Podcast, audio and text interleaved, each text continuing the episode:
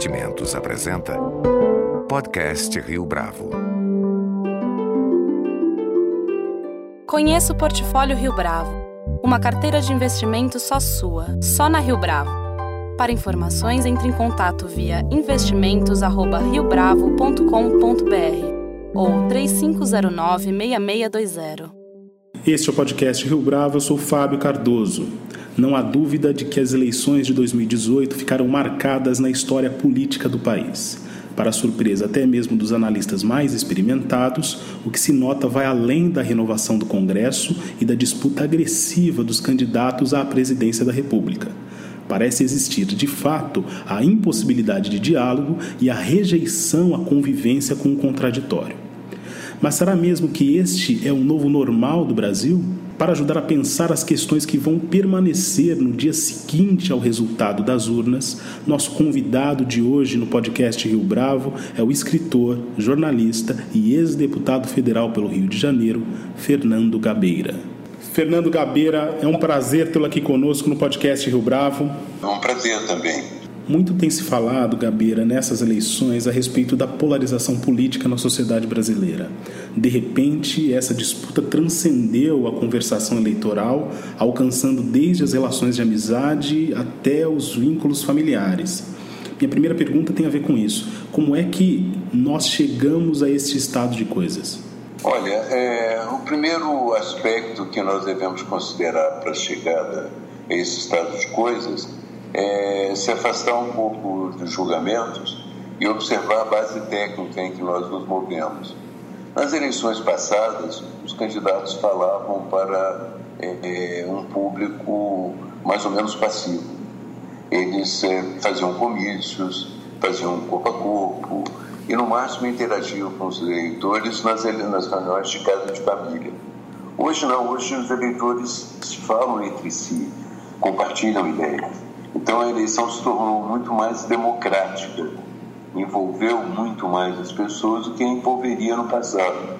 Às vezes no passado um pequeno grupo fazia campanha, mas não, há um, não havia assim, um envolvimento maciço em torno da, da eleição presidencial. Portanto, eu acho que, embora pareça um pouco mais árida, um pouco mais arestosa eh, essa campanha, ela é, de uma certa maneira, é, mais democrática na medida em que representa um nível de participação maior. Quanto às, às diferenças, é? É, as pessoas é, não há ainda no Brasil uma educação política que vai se formando com o tempo, entende? E essa educação política, um dos pontos que talvez o Brasil possa olhar é para onde ele ainda tem, é, teve uma escola de política digamos assim, mais é, elaborada, que é uma Minas Gerais. Então você pode ver, é, em Minas Gerais existe uma, uma frase muito importante que orientaria é, uma política mais tranquila. Essa frase é a seguinte: as ideias brigam, as pessoas não, entende? Então, quando nós nos acostumarmos à briga de ideias e separar da briga das pessoas, isso vai ser um avanço político muito grande, que só se alcança com o tempo mesmo. A despeito de quem saia vencedor nas urnas no próximo domingo, o Brasil dá conta de suportar mais quatro anos nesse clima de polarização? Dependendo das circunstâncias, é possível que o clima de polarização arrefeça. Tá?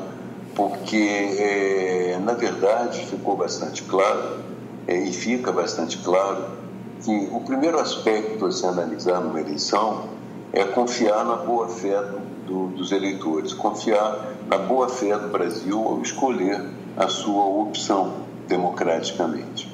Então, é, o primeiro, o primeiro aspecto de importância também no, na, no que vai ser visto adiante é fazer com que as coisas avancem, é? é fazer com que o Brasil avance isso não significa que não exista oposição.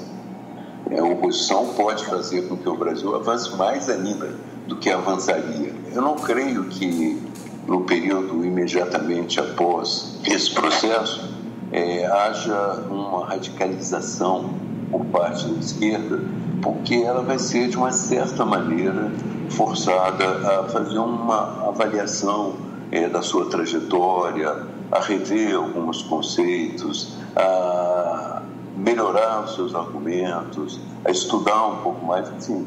É, são coisas que acontecem em todas as eleições quando você não obtém o respaldo da maioria da população. A propósito disso, em relação ao Partido dos Trabalhadores, muito se falou também sobre uma autocrítica que o PT deveria ter feito. Na sua leitura, Gabeira, esse movimento surtiria algum efeito junto ao imaginário dos eleitores? É uma situação muito difícil, né? Uma autocrítica é, para o PT dependeria de algumas circunstâncias. Ela poderia, ela não poderia ser tão arrasadora a ponto de derrotá-lo previamente nas eleições, mas ela não poderia ser tão superficial a ponto de parecer apenas uma desculpa esfarrapada. Então, eu acho que é uma situação muito difícil e que, no meu entender, se eu é, pudesse é, dar uma opinião, isso aí é a visão de quem está muito fora né, do, desse partido e dessa temática. Mas a minha opinião é de que uma autocrítica seria uma visão estratégica. Ainda que perdesse as eleições agora, ela podia te capacitar para fazer uma oposição e recuperar a importância estrategicamente. Mas as pessoas não pensam muito a longo prazo porque elas são muito dependentes também do, do, poder imediatamente. Ao longo da campanha, a sua participação como entrevistador foi bastante criticada, exatamente por tentar compreender o candidato Jair Bolsonaro. Qual é a sua leitura da ascensão de Bolsonaro como um fenômeno político? É, eu acho interessante que critiquem, talvez por não saberem bem, né? Mas eu tenho uma convivência com ele de 16 anos. Eu estou acostumado a discutir com ele em muitas circunstâncias. Então eu tenho uma tática para é, lidar com o Bolsonaro diferente da tática que eles optaram, entende? Eu tenho uma tática de tentar entendê-lo, não por, só por ele, pela amizade que possa existir entre nós, mas pelo fato de ele representar uma parte da população considerável.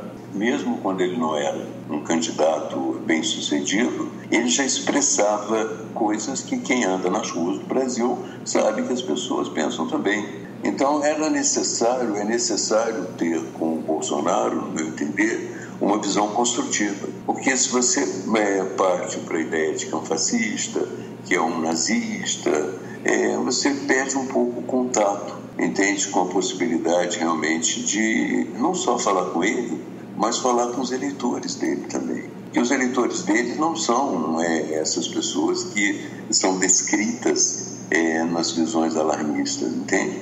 É, já se disse que o Brasil é insano, que o Brasil, que essas pessoas são fascistas, que são essa. Eu acho que é, é preciso é, pensar bem, conhecer bem é, o que está por trás desse apoio aí.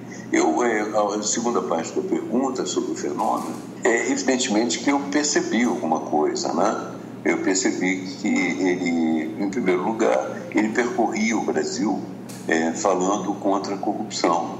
E isso era um dado que o fortalecia muito. É, como eu ando muito pelo Brasil, eu percebia também como estava crescendo o prestígio dele, algo que as redes também confirmavam. Então, esse fenômeno foi também independente da disposição dele de correr o Brasil, falando em dois temas é, para os quais o PT não tem resposta. Um deles é a corrupção e o outro é a segurança pública. Não há uma resposta estruturada do PT para combater a visão de segurança pública dele, que tem, é, no meu entender, inúmeras falhas. Surgiu no Brasil é, há bastante tempo já pensadores de direita é, que ocuparam um espaço importante. Surgiram também é, jovens é, liberais que discutindo na internet, propagandistas, gente que discutia a questão de costumes, uma, toda uma corrente de direita mais intelectualizada e mais é, dona dos seus argumentos. A, esquerda não conseguiu responder isso à altura, pelo contrário, ela, de uma certa maneira, foi uma presa fácil desse novo movimento intelectual de direita que acabou respaldando muito o Bolsonaro nas redes outros partidos não teriam alternativas para a segurança pública e para a questão da corrupção? O problema é o seguinte: é, todos os partidos, de alguma forma, disseram que é, são contra a corrupção. Mas você, quando diz que é contra a corrupção num partido, como o PSDB, por exemplo, que teve é, o seu presidente é, investigado, que teve vários casos denunciados, a força não é a mesma. O próprio combate ao PT é, não foi sólido da parte do PSDB, porque ele também se sentia vulnerável nesse campo. Os outros partidos que eventualmente entraram, a Marina trouxe, veio com o discurso, ela tem outras propostas, mas veio com o discurso do desenvolvimento sustentável, algo que é muito importante, até garantiu o prêmio Nobel a dois economistas é, há cerca de duas semanas. No entanto, não era essa a questão que interessava a grande, a grande massa dos brasileiros. A questão que interessava era a corrupção, o sistema político partidário apodrecido, precisava ser sacudido, e a questão da segurança pública. Em terceiro lugar, interessava também, e havia uma discussão teórica, sobre o papel do Estado, a necessidade do Estado de ser enxugado, se o Estado tinha ou não atribuições adequadas, enfim. É a discussão em torno do liberalismo e da visão estatizante. Mas essa ainda é uma camada mais intelectualizada.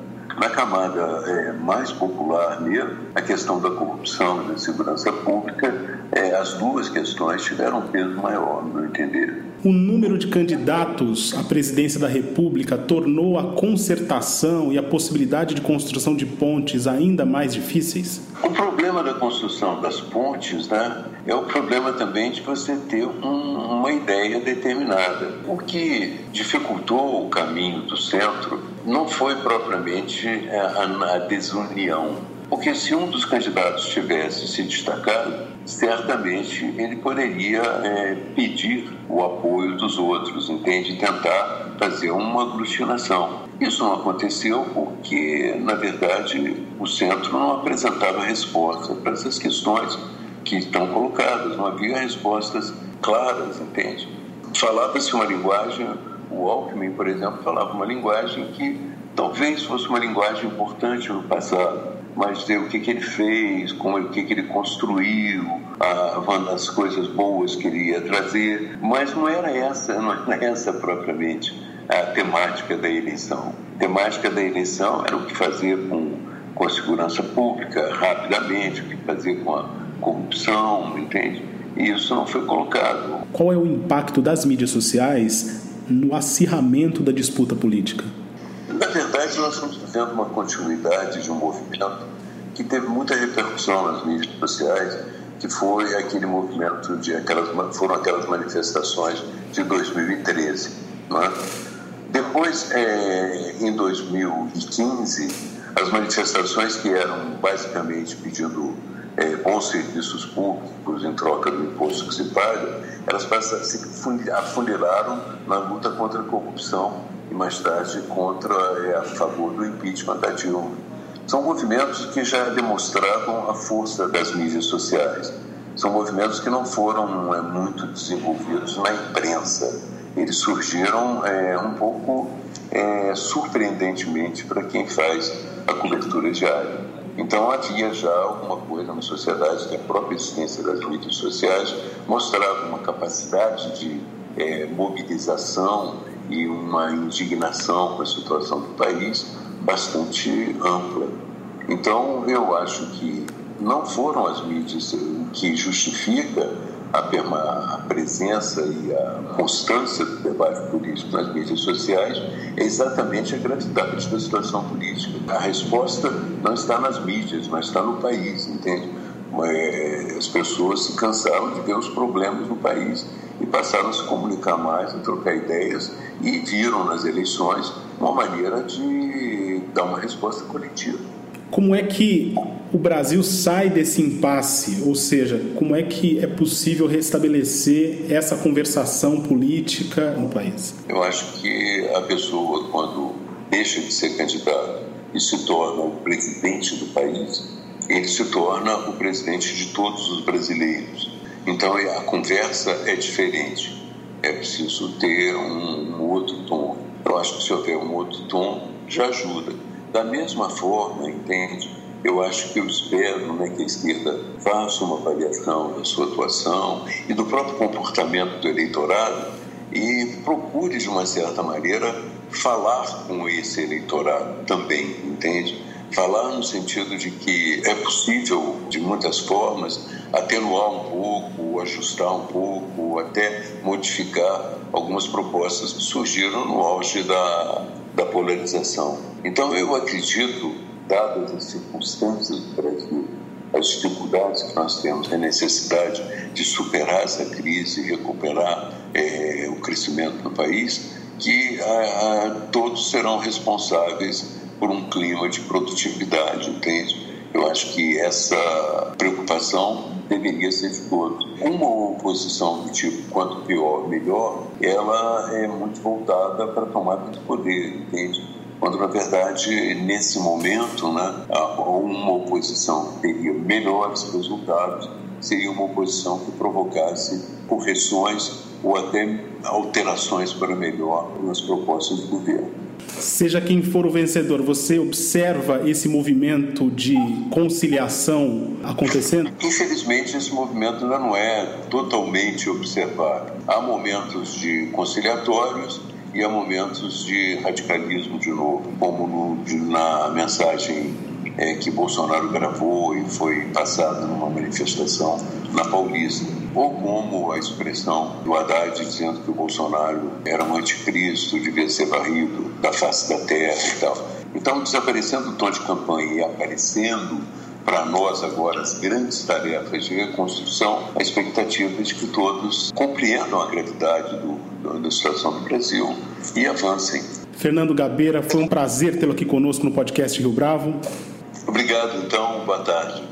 Com produção visual de Júlia Bastos, este foi mais um podcast Rio Bravo. Você pode comentar essa entrevista no SoundCloud, no iTunes ou no Facebook da Rio Bravo.